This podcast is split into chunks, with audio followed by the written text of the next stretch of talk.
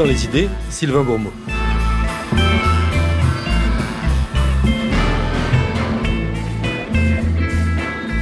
C'est dans un contexte de forte mobilisation politique du secteur que le Salon de l'agriculture a ouvert ce matin, porte de Versailles à Paris. Une nouvelle fois, la tension entre agriculture et écologie fut caricaturalement mise en scène à propos d'un débat proposé par l'Élysée auquel devaient initialement participer les soulèvements de la terre, ce que le mouvement vient de confirmer cet après-midi après que la présidence de la République a soutenu le contraire plus tôt dans la journée. Une autre manière plus intéressante et constructive, je crois, de penser cette tension euh, consiste à se tourner vers les sciences sociales et vers le cinéma. C'est tour à tour ce que nous allons faire cette semaine à la suite dans les idées avec les sociologues Jean-Noël Jouzel et Giovanni Prête et le réalisateur Gilles Perret.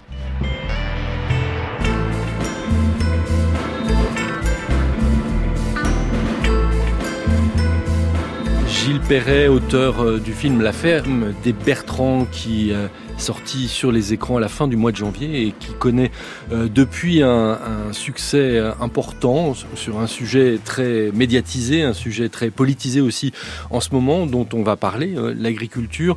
Euh, il nous rejoindra, Gilles Perret, en seconde partie d'une émission qu'on va commencer à, à propos de l'agriculture empoisonnée. C'est le titre du livre que publient Jean-Noël Jouzel et Giovanni Prête aux presses de Sciences Po, Le long combat des victimes des pesticides. C'est un, livre qui, vaut à la fois pour ce qu'il dit euh, de, ces personnes, de leur combat, de la manière dont on peut porter une cause, mais c'est un livre aussi euh, qui vaut euh, au-delà de ce cas précis comme un cas d'école pour penser un certain type de mobilisation politique. Bonjour à, vous deux.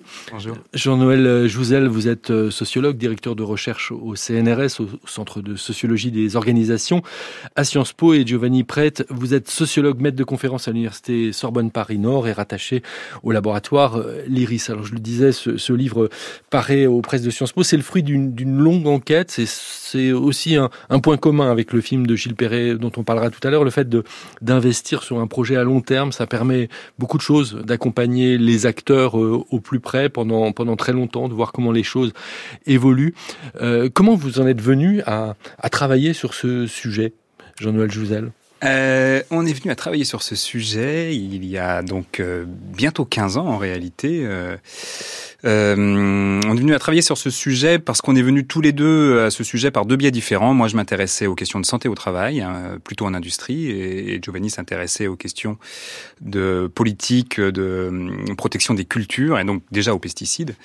et on s'est retrouvé un peu à mi-chemin en fait. Et ces questions de santé au travail en agriculture et de, et de contamination par les pesticides nous ont paru euh, particulièrement intéressante à plus d'un titre. D'abord parce que c'était un sujet qui commençait tout juste à émerger, euh, et notamment au moment où on a commencé l'enquête, c'est créé euh, cette association Phyto-Victime qui est au cœur du, au cœur du livre, euh, et qui a été notre point d'entrée, hein, clairement, sur ce, sur ce terrain. Et pour nous, ça a été extrêmement précieux d'avoir, d'avoir ce, ce, point de contact. Et puis on était à un moment aussi où, où les premières figures d'agriculteurs se revendiquant comme victimes des pesticides commençaient à apparaître dans la presse, souvent la presse locale. et donc on est parti, on est parti les rencontrer, et puis chemin faisant, cette enquête a pris une ampleur qu'on n'aurait pas forcément attendu au départ. 15 ans, euh, c'est donc à peu près aussi euh, l'histoire, la durée de, l'histoire pour le moment euh, de, cette cause telle que portée par les agriculteurs. Finalement, c'est relativement peu au regard de, l'usage de ces substances par ces mêmes agriculteurs, Giovanni Prete.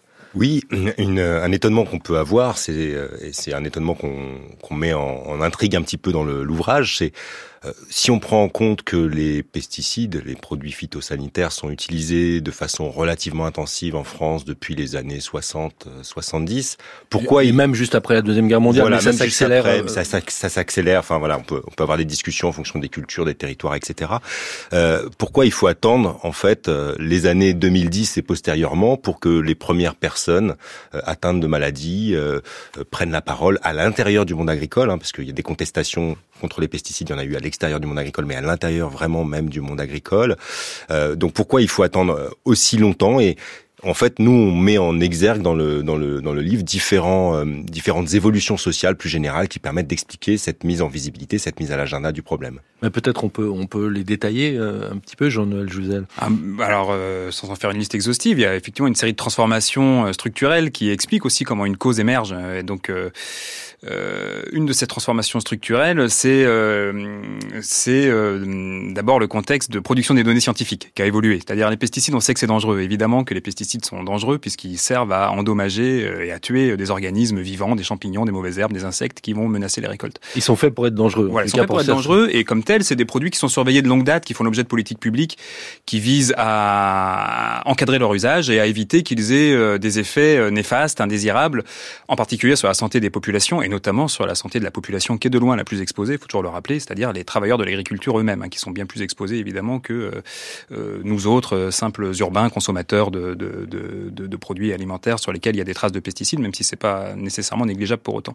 Donc il y a des politiques anciennes, mais ce qui va se produire au cours des 30 dernières années, c'est l'émergence de données venues de l'épidémiologie, donc une discipline qui, qui, qui repose principalement sur l'emploi de questionnaires auprès de populations exposées afin de déterminer s'il y a un lien entre ce à quoi ils sont exposés et leur, et leur état de santé. Et ces, études épidémiologiques, d'abord venues d'Amérique du Nord, puis en Europe du Nord, puis progressivement en France à partir des années 90, vont montrer que l'exposition professionnelle aux pesticides augmente euh, la probabilité d'avoir un certain nombre de pathologies chroniques. Donc pour ce qui est le mieux connu aujourd'hui, c'est les cancers du sang, le lymphome, les myélomes multiples, les leucémies, euh, des maladies neurodégénératives comme la maladie de Parkinson, le cancer de la prostate, mais aussi des maladies respiratoires, puis encore de nombreuses inconnues. Donc il y a ce, ce contexte euh, scientifique qui va changer dans un cadre où il y a aussi un contexte légal qui change, c'est-à-dire que progressivement, les agriculteurs, les exploitants agricoles vont avoir accès, au tout début des années 2000, à euh, la possibilité d'obtenir une indemnisation euh, pour les dommages corporels euh, causés par leur travail, donc les accidents du travail, les maladies professionnelles. C'était pas le cas auparavant. Donc ce, ce contexte-là, euh, cette double évolution va favoriser l'émergence de cette cause et de ces questionnements au sein de la population agricole sur des gens qui se découvrent malades, souvent à l'aube de la quarantaine, de la cinquantaine, des pathologies qu'ils ne s'attendaient pas avoir et que et la question va commencer à se poser au début des années 2000, et si c'était les pesticides oui, parce que c'est pas la même chose que euh, des effets aigus qui existent aussi euh, parfois et qui font qu'on s'alerte ou qu'on s'alarme beaucoup plus rapidement. Il y avait un, précédent euh, dont, vous parlez dans, votre requête, dans le livre aussi, du côté des, des États-Unis, qui est un petit peu différent en même temps, mais il y a eu des mobilisations contre les pesticides, cette fois organisées plutôt par des travailleurs agricoles. Exactement. Alors, ce qui, ce qui est intéressant et ce qui nous semble particulièrement intéressant dans le cas français, c'est que l'agriculture française s'est construite autour de la figure de l'exploitant agricole et, on va dire, de euh, la ferme avec euh, deux unités de travail, hein, un exploitant et puis sa, sa, compagne. Ou bon, aux États-Unis, c'est une agriculture, surtout en Californie, hein, qui est l'agriculture où il y a eu les plus de mobilisations, qui ont été le plus documentées. Euh, c'est une agriculture qui est beaucoup plus intensive en main d'œuvre salariée, souvent migrante, avec des grands propriétaires terriens. Et dans ce contexte-là, dès les années 60, euh, il y a des travaux d'historiens, il y a des travaux de sociologues qui relatent en fait les mobilisations de, de travailleurs qui au au cœur de la défense de la condition des travailleurs migrants, la question des pesticides s'est posée beaucoup. La figure la plus connue, euh, qui est une figure vraiment publique, hein, très connue euh, aux États-Unis, c'est la figure de César Chavez, qui a été un, un organisateur syndical et qui euh, a organisé des, des, boycotts autour de la toxicité des pesticides, chose qu'on ne retrouve pas en France. Alors, il y a des mouvements aussi plus anciens en Europe. Hein, on l'évoque pas dans le livre parce qu'il faut faire des choix. Il y a des, des, des façons d'écrire le, les livres, mais exemple, si en ce moment on travaille sur l'Angleterre, si vous faites euh, un peu d'archives ou un petit peu de, de, de, travail documentaire sur ce qui a pu se passer en Angleterre, qui est aussi une autre configuration agricole, eh ben dans les années 80, il y avait euh, pas mal d'agriculteurs euh, qui s'opposaient aux mesures de lutte obligatoires, notamment dans les élevages ovins, parce qu'il y avait la gale du mouton, et il y a eu des, des mouvements d'agriculteurs qui s'opposaient à leur, à leur, qui dénonçaient les effets sur leur santé de leur exposition aux organophosphorés qui étaient imposés dans la lutte contre la gale ovine. Donc il y a des précédents. La particularité de la situation française, c'est effectivement cette, cette, centralité de la figure de l'exploitant, et c'est ça qui est intéressant dans notre C'est ça qui est au cœur de votre ouvrage, et qui est résumé par cette formule que vous reprenez euh, euh, parfois de, de, de l'empoisonneur à l'empoisonné, au fond. C'est cette bascule, ces gens qui, euh, pendant des années, ont utilisé ces pesticides comme chefs d'entreprise, c'est eux qui décidaient d'avoir recours à ces produits, et c'est euh, contre eux-mêmes, au fond, qu'ils agissaient sans le savoir, bien entendu, et il leur faut du temps pour réaliser ce qui s'est passé, ce qu'ils ont fait.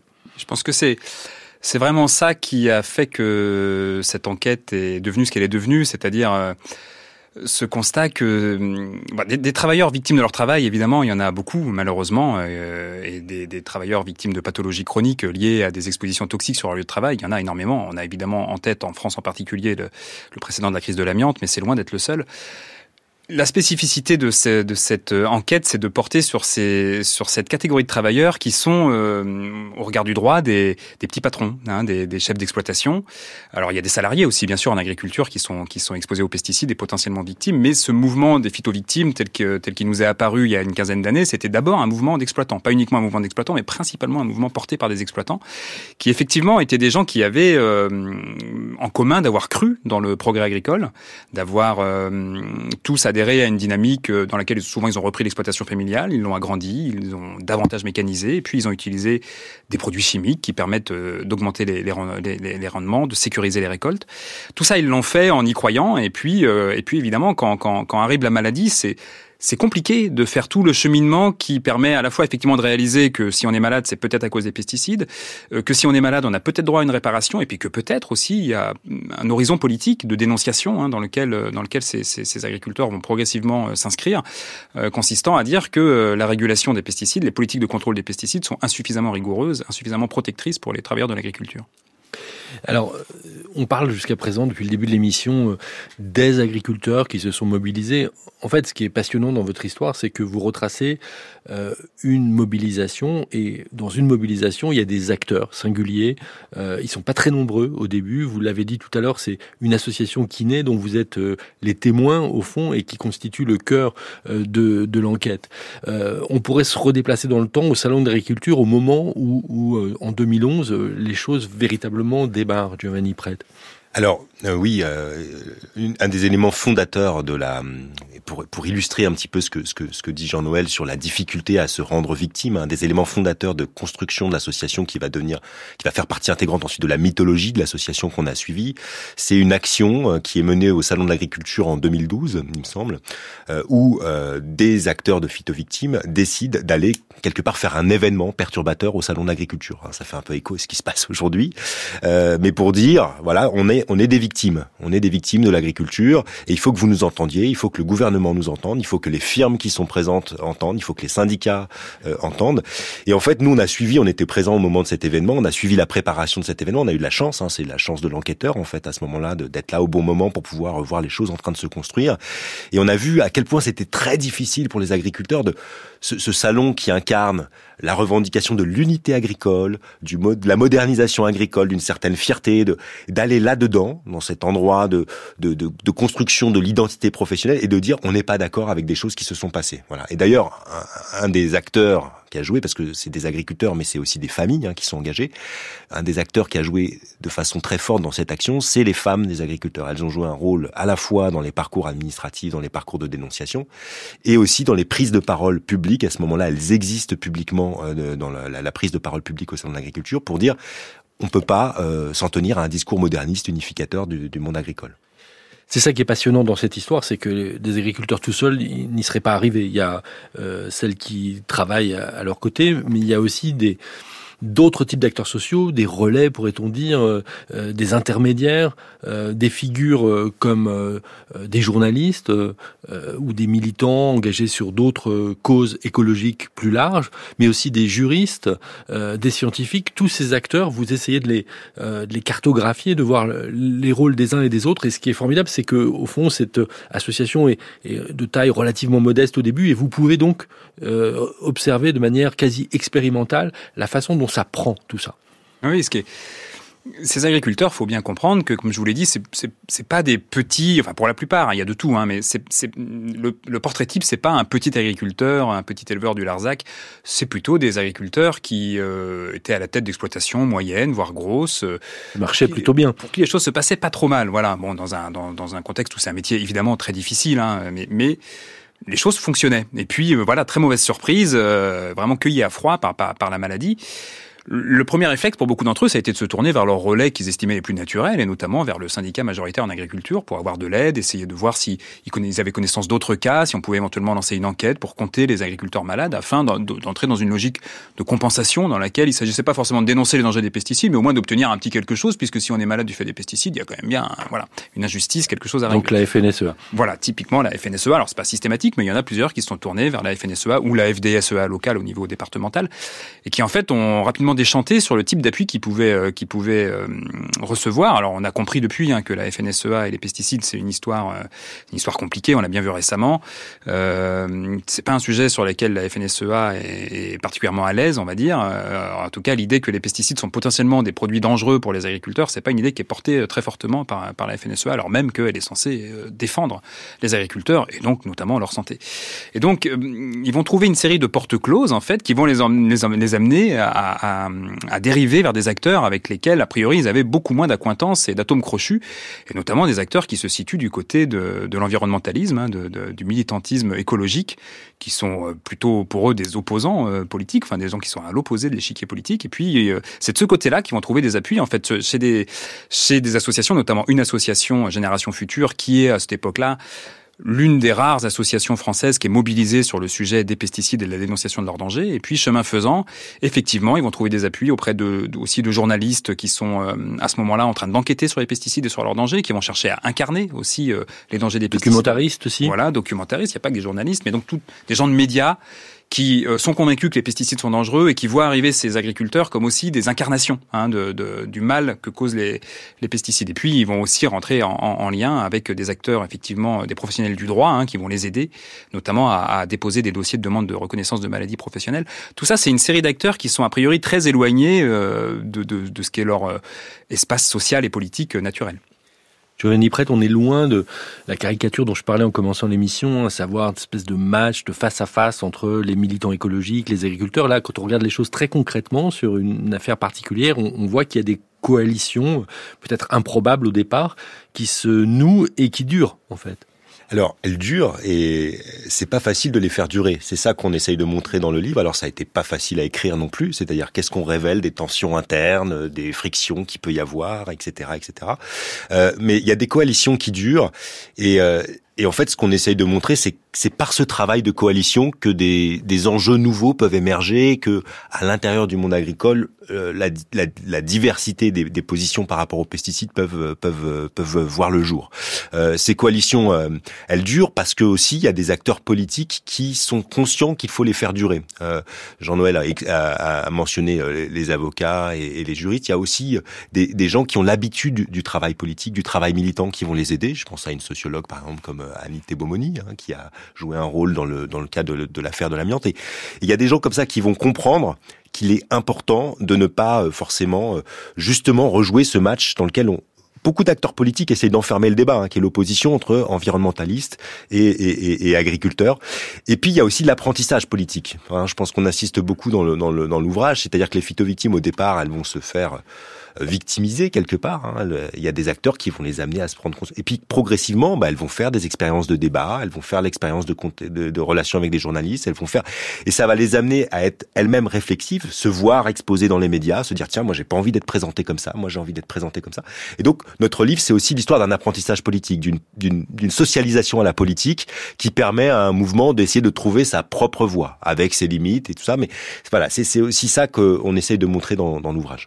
C'est l'apprentissage des agriculteurs, mais c'est aussi le co-apprentissage simultané, concomitant d'autres acteurs sociaux. On, le devine, c'est pas l'objet central de votre livre qui, porte vraiment sur l'agriculteur, mais on, voit bien euh, que dans, le hors-champ ou dans les bords de votre enquête, euh, on voit bien que les journalistes eux aussi apprennent, et ça prend du temps, à, reconnaître euh, les pesticides comme un problème.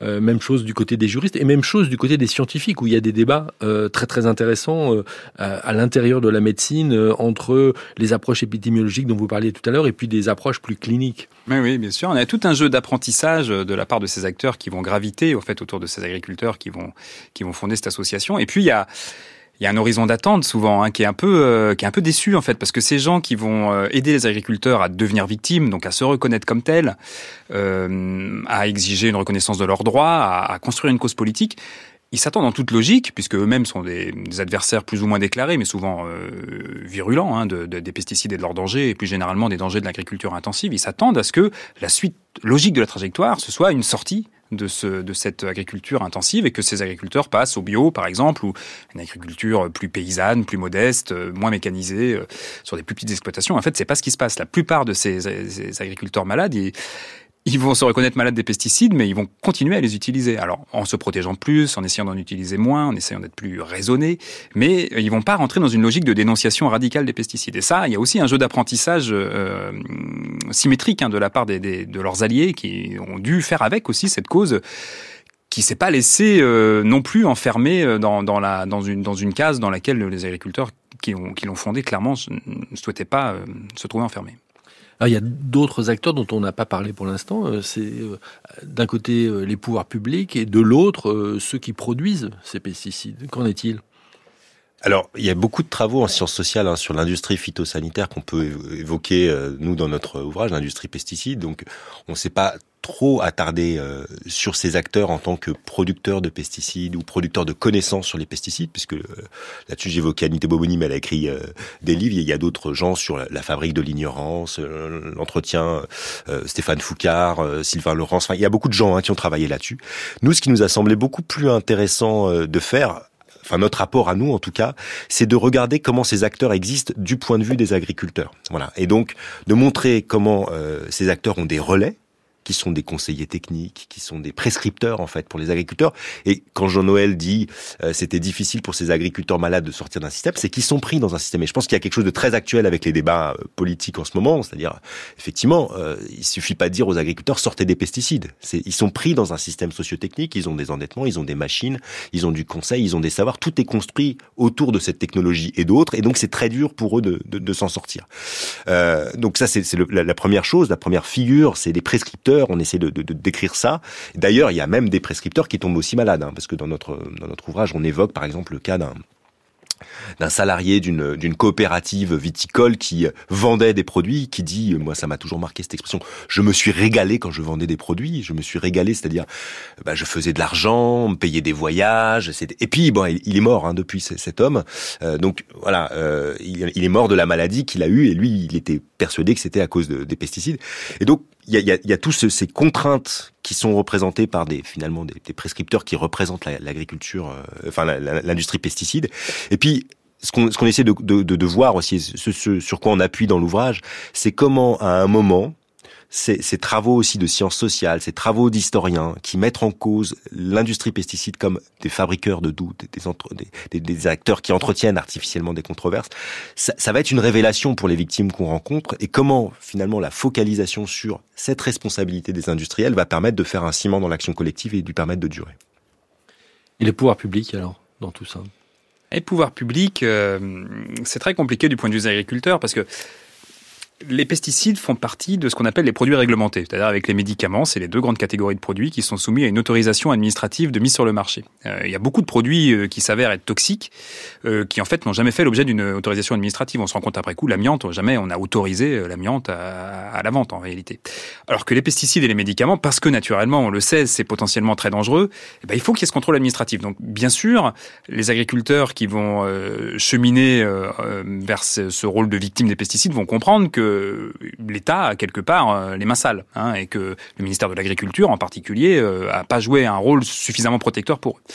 Et en même temps, ça va pas être leur cible principale Notamment parce que c'est aussi auprès de ces acteurs-là qu'ils vont euh, recevoir des appuis, euh, des appuis parfois euh, euh matériels, hein, financiers, qui sont nécessaires pour construire la cause. Ils vont avoir un certain nombre de subventions. Ils vont aussi obtenir un certain nombre de, de places dans des arènes où sont discutées les problématiques relatives aux pesticides et les politiques publiques qui sont liées aux pesticides. Et, et pour eux, ça va être aussi euh, une manière de peser sur le débat que de se faire les alliés de, de, du ministère de l'Agriculture et plus généralement des institutions. Et donc, c'est beaucoup plus confortable pour cette cause de cibler les firmes comme étant les principaux responsables du malheur qui leur arrive. C'est d'autant plus confortable qu'ils sont toujours renvoyés, ces agriculteurs, à leurs responsabilités. Toutes les politiques publiques de contrôle des pesticides sont construites autour de l'idée qu'un agriculteur correctement formé et informé, qui lit bien l'étiquette du produit et qui utilise les protections, les gants, les combinaisons qui sont, qui sont préconisées sur l'étiquette des produits, c'est quelqu'un qui doit normalement être bien protégé. Voilà. Et donc, s'ils sont malades, bah, c'est qu'ils ont mal fait. Alors, ça pose énormément de questions parce qu'en fait, ces, technologies de protection, ces combinaisons, ces gants, on n'est pas du tout sûr que ça fonctionne bien. Et quand bien même ça fonctionnerait bien, on est certain que c'est très mal adapté à la réalité, à la complexité du travail en agriculture. Mais il y a ce fond de discours qui les renvoie à leurs responsabilités.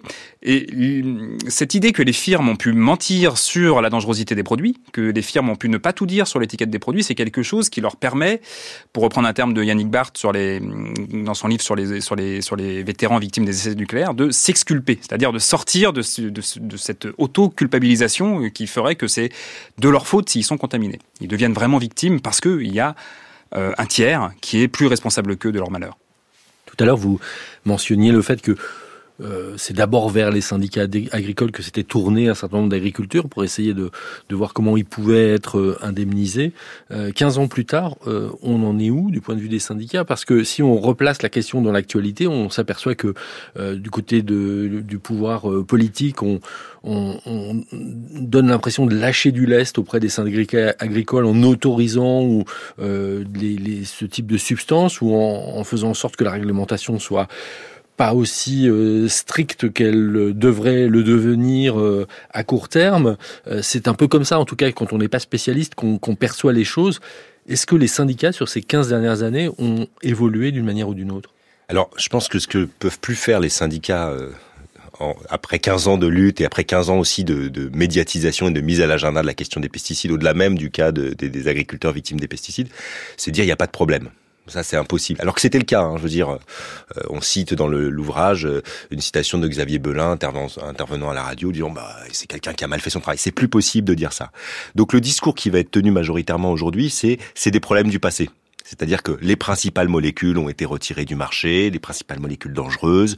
Il y a des tableaux de maladies donc il y aurait une inertie, quoi. Voilà. Et, et, donc il n'y a plus de problème aujourd'hui. Et c'est quelque chose qu'on entend assez souvent, hein, parce que nous on fait des débats, on intervient, on peut être pris à partie parfois. Oui, mais vous nous parlez d'une agriculture qui n'existe plus. Alors euh, avec Jean-Noël, on a fait le choix, quand on a écrit l'ouvrage, de rester assez agnostique sur est-ce que euh, c'est un scandale de santé publique, mais c'est un choix quasiment méthodologique. Hein. On peut avoir nos propres convictions là-dessus. Moi, je ne sais pas si dans 10 ans, il y aura 50 euh, 000 ou 100 000. Mais en tout cas, ce qu'on peut dire, c'est que euh, le discours que tient aujourd'hui le syndicalisme agricole majoritaire et toute la séquence politique qu'on est en train de vivre, c'est un message envoyé directement aux agriculteurs pour dire ne vous inquiétez pas, il n'y a pas de problème pour la santé sur les pesticides. Et ça, c'est un vrai problème parce que comme dit euh, Jean-Noël, euh, d'une part, même si les molécules les plus dangereuses et dangereuses au regard des connaissances qu'on a aujourd'hui, parce qu'en fait, les connaissances évoluent et il y a des molécules qu'on pensait dangereuses il y a 20 ans, euh, pas dangereuses il y a 20 ans, qui se sont avérées dangereuses aujourd'hui. Donc voilà, nos savoirs, ils sont quand même fragiles, même si les molécules les plus dangereuses au, jour, au regard des connaissances qu'on a aujourd'hui ont été retirées du marché, en fait, les conditions de mise sur le marché sont conditionnées à des conditions d'utilisation qui ne sont pas qui ne sont pas applicables en fait dans la réalité. Donc moi je je serais pas du tout convaincu sur cette idée qu'il n'y a pas de problème aujourd'hui. Mais c'est le discours qui est euh, tenu majoritairement par euh, par le syndicalisme majoritaire et par la coordination rurale, puisqu'en fait la seule organisation syndicale, hein, si on prend les trois grosses organisations qui sont FNSEA, Coordination Rurale et, Confédération Paysanne, qui sont celles qui sont les plus visibles aujourd'hui, la seule qui a un, regard, un discours vraiment critique contre les pesticides, c'est la Confédération Paysanne. Et même pour la Confédération Paysanne, on le raconte dans l'ouvrage, ça n'a pas toujours été si simple de porter l'accent euh, dans leur dans leur politique, dans leur discours politique sur cette question-là précisément, parce que leur identité, elle s'est construite ailleurs sur, le, sur des questions de revenus, sur des questions de marché, et parce qu'il y a aussi des gens qui à la Confédération paysanne continuent à utiliser des pesticides. Voilà. Donc c'est pas c'est pas des bio, quoi. Je veux dire, faut pas faire non plus l'assimilation de, des uns aux autres. Jean-Louis Gisèle, il y a un type d'acteur dont on a finalement peu parlé. Euh, vous consacrez leur consacrez un chapitre. Euh, ce sont les scientifiques et vous dites ils sont à distance au fond. Euh, on aurait pu imaginer une articulation plus étroite avec euh, une association comme celle-là. Pourquoi? C'était même, je crois, l'idée de départ de cette enquête. Hein. En réalité, ce qui, je crois, en tout cas moi, m'a motivé au départ, c'était de voir ces mouvements d'agriculteurs émerger sur une problématique de santé au travail où il y avait beaucoup d'inconnus et l'idée que il y avait là probablement une mobilisation qui devait avoir dans son répertoire d'action euh, une utilisation d'arguments scientifiques. Euh, C'était une idée qui nous intéressait, c'est-à-dire comment ils vont essayer de produire des données, comment ils vont essayer de, de s'articuler avec des, des, professionnels de la recherche scientifique pour essayer de convaincre euh, que oui, ils sont bien victimes des pesticides, sachant que c'est pas du tout évident, hein, ça va pas, ça va pas du tout de soi. Or, il s'est avéré que c'est pas tellement là que c'est construit le cœur du combat de Phytovictime, qui est beaucoup plus une association qui a investi sur le droit et sur la reconnaissance des, maladies liées aux pesticides que sur la science et sur la production de connaissances relatives aux dangers des pesticides. Euh, et symétriquement, euh, il va pas se trouver beaucoup d'acteurs scientifiques très légitimes qui vont accepter de devenir des alliés euh, manifestes de l'association. Alors en même temps, l'association va recevoir un appui indirect de la part euh, des, des chercheurs qui euh, produisent des données épidémiologiques qui, en fait, depuis 25 ans, vont toutes dans le même sens, c'est-à-dire montrer euh, que, oui, l'exposition professionnelle aux pesticides, ça augmente les risques d'avoir des pathologies chroniques.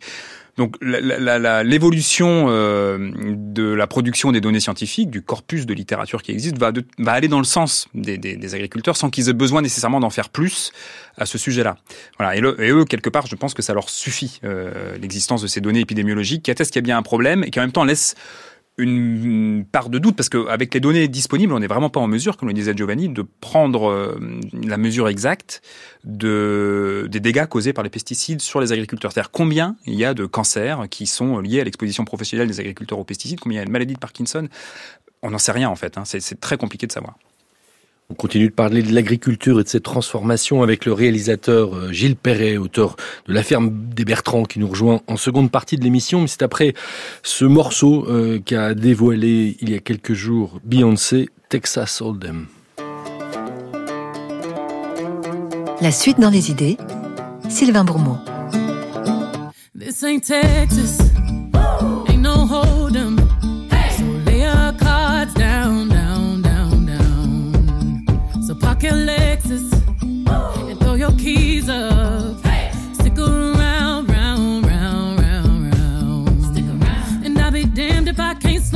With you. Come pour some sugar on me, honey, too. It's a real live boogie and a real live hold down. Don't be a bitch, come take it to the floor now. Woo! There's a tornado, a tornado. in my city. In my city. Hit the basement. the basement. That shit ain't pretty. Shit ain't pretty. Rugged whiskey surviving. we surviving. Of red cup kisses, sweet redemption, passing time, yeah. Step to the right, we headed to the dive bar. We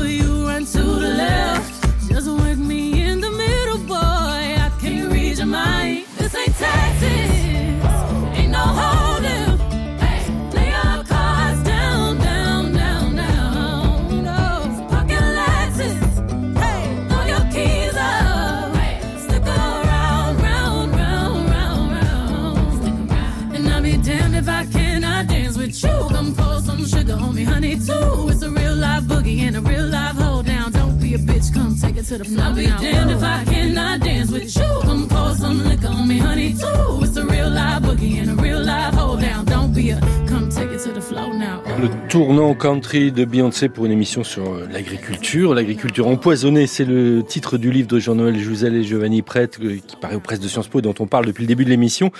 Et on continue à parler d'agriculture avec vous, Gilles Perret. Bonjour.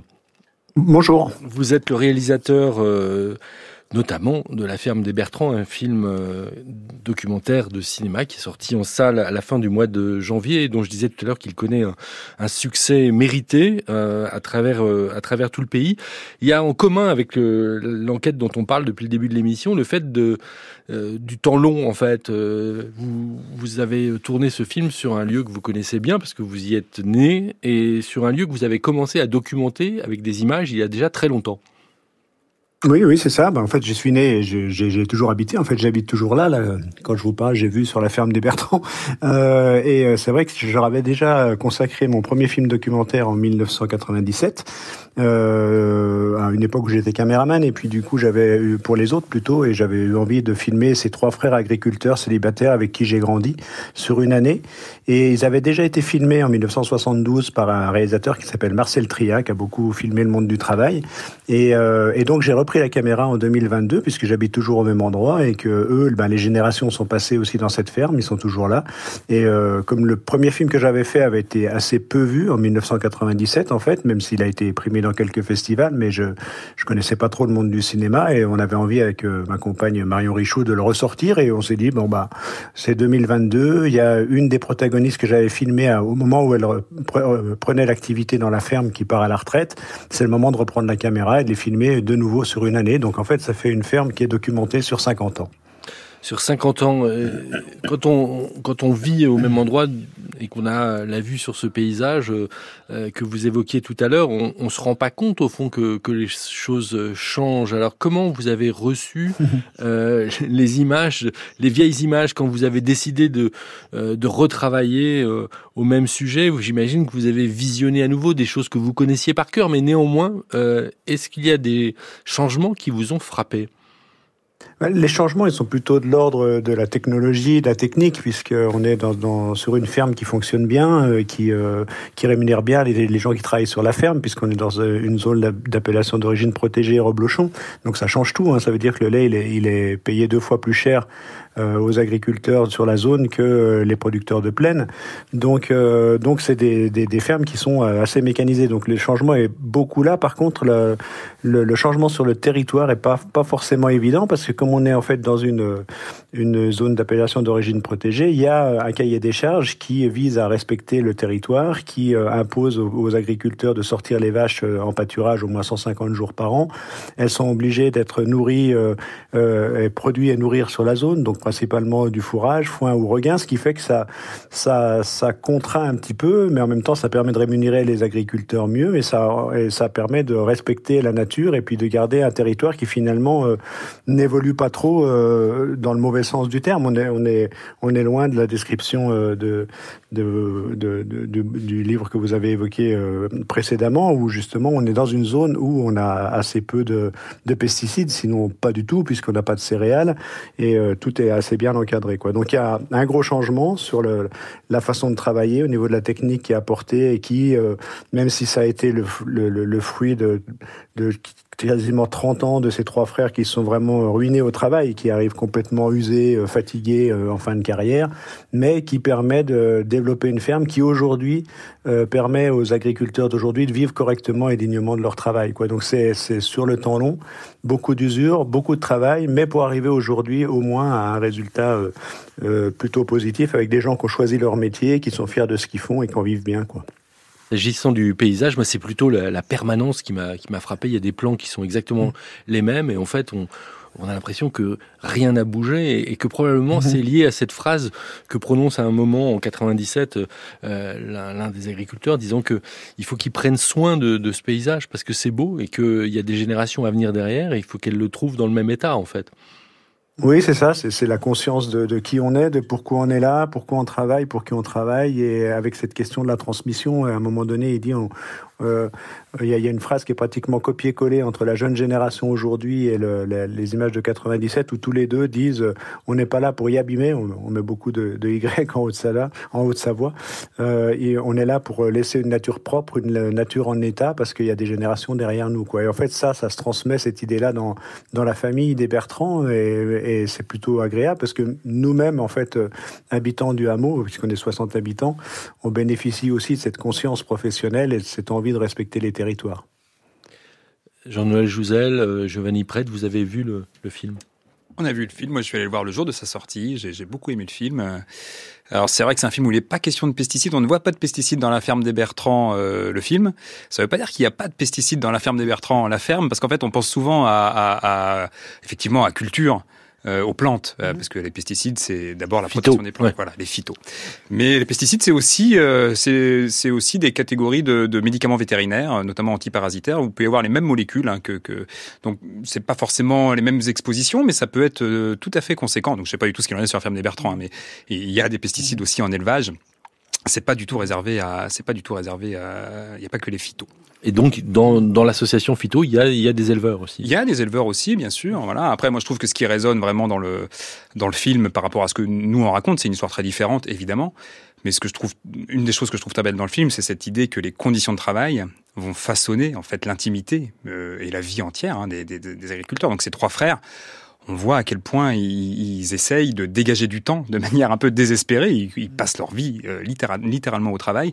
On voit comment la génération suivante s'arrange un peu mieux, trouve un peu de petit accès à la société des loisirs déjà. Euh, voilà, on voit aussi à quel point c'est pas forcément ce que vivent les urbains. Hein. c'est quand même très différent, c'est quand même très décalé. Euh, c'est une magnifique histoire. Giovanni Prête. Moi, moi j'ai, je l'ai vu tout à l'heure, le film. Euh, j'ai été en famille le voir, euh, en préparation de cette émission d'ailleurs, mais j'avais envie de le voir, donc je me suis dépêché d'aller le voir avant l'émission.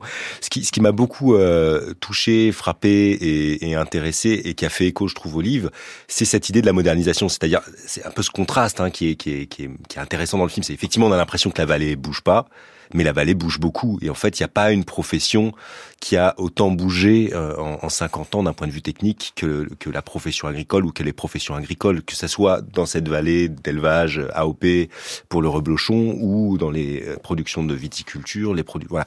Donc les, les, les, agriculteurs ont fait beaucoup bouger leurs conditions de travail, se sont beaucoup équipés, beaucoup mécanisé. Euh, euh, il y a une installation d'un robot de traite euh, au début du film qui, qui, est intéressant. Et, et nous, ça nous, ça, ça fait écho à ce qu'on a vu dans nos, dans nos entretiens, c'est-à-dire aussi se reconnaître victime, c'est se reconnaître victime d'une forme de modernisation à laquelle on a cru, voilà, à laquelle on est très attaché. Voilà, ça c'est un, un, un, élément qui m'a beaucoup euh, euh, touché. Et puis de voir que la modernisation c'est à la fois du bon et du pas bon. Hein. Donc, par exemple dans le film, il y a euh, la première scène sur le, le, robot de traite, cette évocation que ça va pouvoir alléger. bon, encore une fois, on ne sait pas trop. Hein. Il, y a des, il, y a des, enquêtes. Euh, je pensais à une, une, thèse là, récemment soutenue de, de Théo Martin euh, en ergonomie ou en sociologie sur justement les robots de traite et la pénibilité au travail, qui montre qu'il y a des nouvelles pénibilités qui sont liées à la robotisation et des anciennes pénibilités qui disparaissent. Enfin, c'est des sujets un petit peu euh, complexes. Et puis l'autre chose, c'est qu'on voit aussi c'est des histoires de famille. Et nous, dans notre oui, on, l'a peu dit, mais c'est central dans votre enquête voilà, également. C'est central, c'est-à-dire que nous, très souvent, on, on était parti hein, un petit peu à faire des entretiens avec des exploitants agricoles et on s'est retrouvé à faire des entretiens familiaux et à découvrir des histoires familiales. Et en fait, toutes les histoires de reconnaissance, toutes, les histoires euh, de, politique, elles sont intimement liées aussi à des enjeux de transmission à l'intérieur de la famille, à des enjeux de que veulent les enfants, qu'est-ce que veut la femme, qu'est-ce que veulent euh, les conjointes, est-ce qu'on est dans un GAEC, est-ce qu'on est dans, une entreprise euh, simple, voilà. Donc tout ça, c'est des choses qui ont fait vraiment écho avec notre ouvrage et que j'ai trouvé très intéressant dans le film. Gilles Perret, sur ces, deux questions, peut-être d'abord celle du, travail, parce que vous, vous n'êtes pas un, cinéaste particulièrement ruraliste, vous êtes plutôt quelqu'un qui vous, vous intéressait euh, au social, au travail. Oui, oui. Bah, moi, c'est sur cette question de la, technique et du travail, c'est une question qui, euh, qui, est lancinante tout le long du film. C'est comment euh, s'alléger, comment diminuer la pénibilité, comment essayer d'avoir une vie un peu plus conforme avec le la reste de la, société. Et c'est vrai que ça passe eux chez eux par la mécanisation, et c'est c'est pas forcément couronné de succès euh, sur euh, la première génération. Et moi, ça m'intéresse beaucoup, c'est savoir la technique, oui, mais à qui elle sert Est-ce que vraiment elle sert aux travailleurs ou pas Et là, il, semblerait que sur sur cette ferme qui euh, fonctionne bien et donc qui n'est pas surendetté parce que cette course aussi à la mécanisation, à la technique, à la technologie. Oui, ça coûte cher ces machines. Ça coûte cher et ça, ça, ça crée des drames euh, de, de surendettement et, et, les suicides qui vont derrière dans énormément d'exploitations. Il se trouve que nous, comme c'est une agriculture qui fonctionne plutôt pas mal, on n'a pas de fermes qui sont surendettées comme ça. Donc c'est un, un, investissement qui est assez raisonné et le, en ce qui concerne les robots, ce qui m'intéresse, c'est que là, il semblerait que comme eux sont euh, propriétaires de leur outil travail, qui sont maîtres de leur euh, de leur temps en fait, comme de l'organisation temporelle, eh bien, euh, si les robots permettent d'alléger les, les, les, travaux les plus pénibles, et là c'est en l'occurrence la traite qui doit se faire matin et soir 365 jours sur 365, c'est quand même euh, énorme. Eh bien, c'est eux qui vont bénéficier directement de ce temps libéré. Et c'est ce qui n'a pas été le cas dans l'industrie, puisque dans l'industrie on nous avait vendu ça, c'est-à-dire que quand la robotisation est arrivée, on nous a dit, bah c'est le bonheur, les charges pénibles vont être enlevées aux ouvriers et puis ça va être tout bénéfice. En fait, les ouvriers, n'ont rien gagné du tout, sinon, si ce n'est qu'ils ont perdu leur emploi et que les emplois qui sont restés ont été beaucoup plus contraints dans le temps, dans la, dans la pression, dans le stress, etc., sur le dos de gens qui n'étaient pas forcément payés pour ni formés pour. Donc les ouvriers n'ont rien gagné. Là, j'ai l'impression que c'est un peu différent quand la robotisation est maîtrisée par les travailleurs eux-mêmes. Donc voilà, ça m'intéresse un petit peu cette, cette, question, cette question de la technique. Quoi.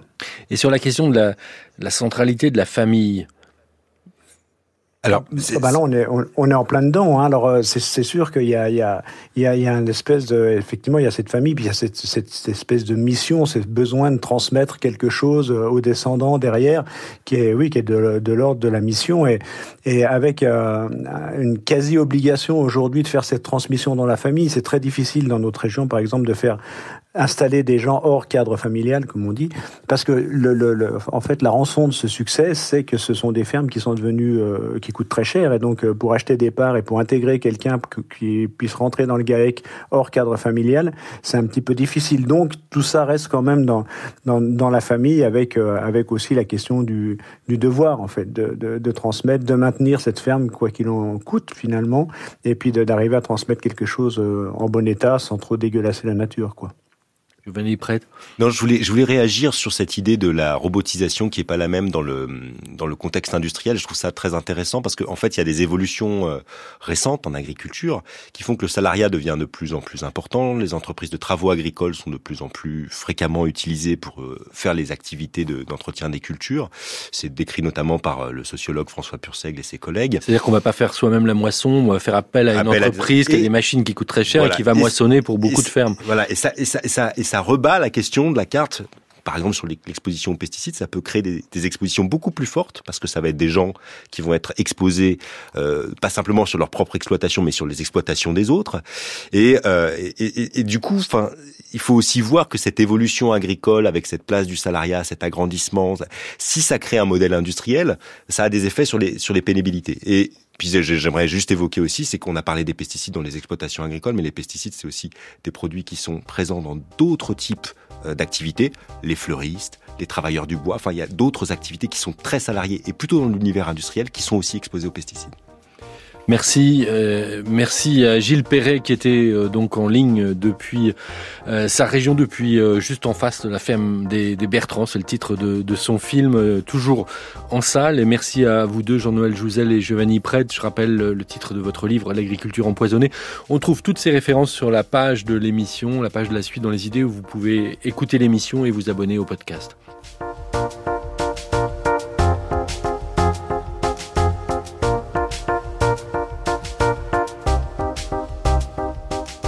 C'était la suite dans les idées. Sylvain Bourmeau, attaché de production Seam Boutata, à la technique aujourd'hui Alexandre Dang, à la réalisation Cassandre Puel.